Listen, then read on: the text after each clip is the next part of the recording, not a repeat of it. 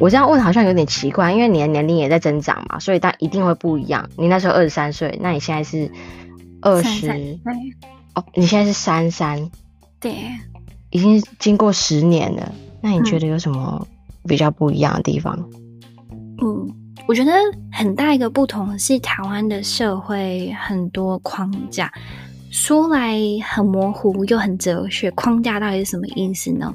我觉得对我来说最直接的解释就是人与人之间的期待跟互动，那个压力跟空间是非常非常小的。你跟你爸妈的关系，你跟职场的关系，你跟社会的关系，好像你自己一个人没有办法是一个独立的个体啊、呃，必须要呃。感感受别人感受，呃，想象别人对你的期待，然后理解，然后帮助，或者是只会有很多互动跟网络的压力。但是我觉得在澳洲是完完全全没有这件事情。一是物理上我们就已经离家人很远了，二是还真的他奶奶的没有人会期待你什么事情。澳洲人的个人界限非常非常分明，你做不好的决定，他们只会说哦，你可以再想想，而不会说哦，这你这不好啦，我跟你说怎么样才好。就是界限踩的非常非常清楚，所以就不会有踩到你的地盘，或是不尊重你的任何想法的地方。工作上也是，生活上也是。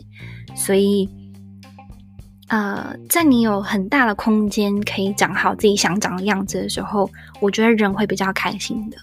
嗯，包容性。对，是的。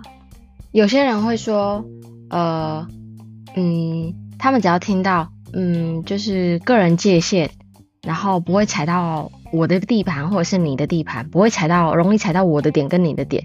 有些人听到就觉得啊，好累哦，那我是不是应该要就是小心翼翼的去跟你们互动，跟你们相处啊？所以我有很多，我有几个客人没有很多，就是听到双鱼座他们都会怕，或者是天蝎座的女生，或者是水瓶座。他们就会怕怕的啊，但也不用担心会踩到别人底线，因为底线是磨合跟经验出来的，对吧？对，这这个也是很多人问我的事情，就是澳洲人底线在哪里？讲话是不是要小心什么，或者小心翼翼？他们会不会因此不舒服、生气，觉得我很没礼，或是没礼貌等等的？但你没有事，你怎么知道别人底线在哪里？你最好可以先，就是走进去一个世界，然后就说：“哦靠，他们底线就在这里哦，三十公分。”你看，是比如说到二十九公分的时候，想：“我、哦、靠，好像他们还有点不自在。”那你就知道哦，底线很近了。好，二十九点五公分，然后还没踩到哦，二十九点八公分，哎，还没踩到三十公分，它爆炸的时候，你就知道哦靠，底线在三十公分，那你就可以以后就可以知道，而且小心避免这些话题。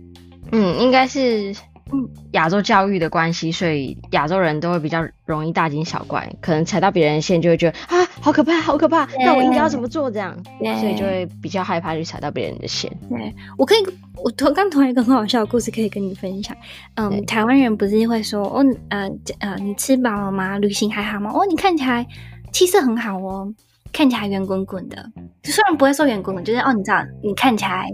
呃，呃，气色很好，这样。然后有一次我主管去出出差，然后回来说：“哎呦，Alex 吃的不错哦。”然后就这一句话，让他整个陷入宕机的状态。他可能当时然后在想说，就是小剧场，想说：“呃，我是变胖了吗？他在 judge 我吗？他在批评我吗？等等。”因为澳洲人不会对别人外貌产生任何评价，你知道他们底线就是如此清清楚。你的事情就是你的事情，我不会 make。任何的 comment 或者是评论等等，所以当时我瘦的时候，我就看到我的主管当机，然后我就很 很搞笑我说：“靠，又是一个文化差异是吗？”我只想要说你看起来气色很好，看起来很 fresh，如此而已，没有想到哦。然后就说：“哦，是这个意思哦，因为刚很冒犯哦。”我就说：“哦，不好意思，不是那个意思。”然后就你知道那个界限踩完，被安抚完，那也就没事了，人际关系就也没有那么难。嗯，哦，但但蛮搞笑，就是呃，说到刚刚的界限，我觉得就是这样，就是呃，台湾界限很紧密，然后不太有界限感，然后澳洲是很宽的，但是也不用因为这个很宽去限制自己，缩小自己，好像小心翼翼。你踩到了道个歉，不是你的本意，那那不就没事了吗？啊，你要继续踩线，踩到那个点爆了，你才知道别人底线在哪里。嗯，对。嗯，这也是我需要学习的事情，也是你讲我才，因为我是不太不太能够感觉到别人的线在哪里的，嗯，好像也不太会去 care 别人的线，对，踩了爆就知道了，嗯，对，就要跟他讲一下，其实没有那个意思，嗯，对啊，不过这也是要训练，对，是，就是成功经验，我觉得 也很重要，的信心都是每一个人的自信、信心跟底气，我觉得都是。成功的经验累积来的，你要是之前都是失败的经验，你可能在遇到同样的事情的时候，你就会害怕要死。但如果你在如此就在这里停止的话，没有再去尝试创造新的成功经验，比如说你踩到呃主管我刚刚那例子的底线的时候，你就靠，我错了，怎么办？我下次不要这样做，或者下次你问候别人的时候就会特意小心。那这不是很自我限缩吗？应该是你知道你很失败的时候，你要努力想办法，死都要创造出一个成功经验，因为只有你成功了之后，你才会更有底气跟信心，可以知道这件事情怎么经营下去。所以在澳洲，我觉得在每一个 aspect、每一个层次、每一个生活面向里面，都要努力的，呃，不小心翼翼的、很大胆的去做很多尝试。尝试之后了，你有信心了，你就会更有对这个地方的理解。嗯，这个地方来说是好像很、好像很哲学，但它其实就是很不一样的文化。嗯，台湾真的很，嗯。很比较集中，比较相似，所以很多人都说在。不过有些人就是就因为我在徒步环岛的时候有我有遇到几个都是从澳洲回来的，因为他们都澳洲回来，所以比较可以去接待我这样的的旅人。对。然后他们都说在澳来澳洲到澳洲一个人去澳洲是一件没有很难的事情，因为文化有差异，然后。价值观就是也不会有人去管你，然后因为呃人种不一样，所以你会感觉做什么事情好像都非常自在。嗯，所以我那时候在台湾徒步环岛的时候，他们都说我觉得在台湾旅行更难呢，嗯，因为我在徒步环岛的时候，每一天都会有长辈跟。同辈、晚辈，不管是什么年纪的人，都会问我：“那你不用上班吗？那、嗯啊、你不用赚钱吗？那你之后的计划呢？那你爸爸妈妈都不会担心吗？那你为什么要做这种事情？都是始终是皱着眉去问你这个问题。嗯、那皱眉，你就会感觉被质疑嘛。嗯、所以在这七十二天，我每一天每一个人，我都在回答这些问题。但是在徒步环岛之前，我没有在想。为什么我要做这件事情？我只是最初就是那时候有，呃，很讨厌人类，所以我想要把自己送出去，去跟人类讲话，然后用我的技能去跟他们对话。嗯，然后我就只是这个原因而已。结果没有在旅途中一直被 challenge，说为什么你要做这件事情？为什么？就好像很困惑，对，对吧？对，所以我就在想，对啊，我为什么？哦，我一定要做这件事情吗？徒步我就真的只能徒步吗？他们就会说，那你有没有搭便车？哈，你有搭便车？不行啊，你都要用走的嘛。我靠，后面写徒步环岛，我好像就在交功课。嗯，然后但是他们每一次的发问就会再重新帮我整理，重新帮我重新设定我的状态是怎么样，所以我就再重新带着那个设定再继续走每一天的十五公里。这这是也是蛮有趣的，对吧？就是他们问你，不代表是。呃，你这样做是不对，不在正轨上，或是很新、很奇异、很特立独行的，而只仅仅是你们就是有我们这些人类超出了普通人的想象。所以当他问问题的时候，他只是在厘清他自己的部分，他没有想要跨过去我们的部分。嗯，对。但是我们最先感受到，就会就就会觉得，哦，我很特立独行。对，对。然后你做就是非常规的事情。你真的可以这样吗？你确定吗？你确哦，你真的可以吗？你抛下这些东西，你可以吗？你不用帮他们讲话，他们就真的是这种意思啊！一刚开始，对，但他们其其实深处是那样，但也也要看这个人这是不是真的感觉得到，他真的是想要问他自己的疑惑吗？还是他真的在质疑你？有些人可能觉察力比较低的话，可能就会觉得我就是在质疑你啊，你这样做不对啊，因为他也是受过这些，呃。规则去维持他的对生活，所以他也是很辛苦的去维持这个规则。他看到破坏规则的人，就会觉得很害怕。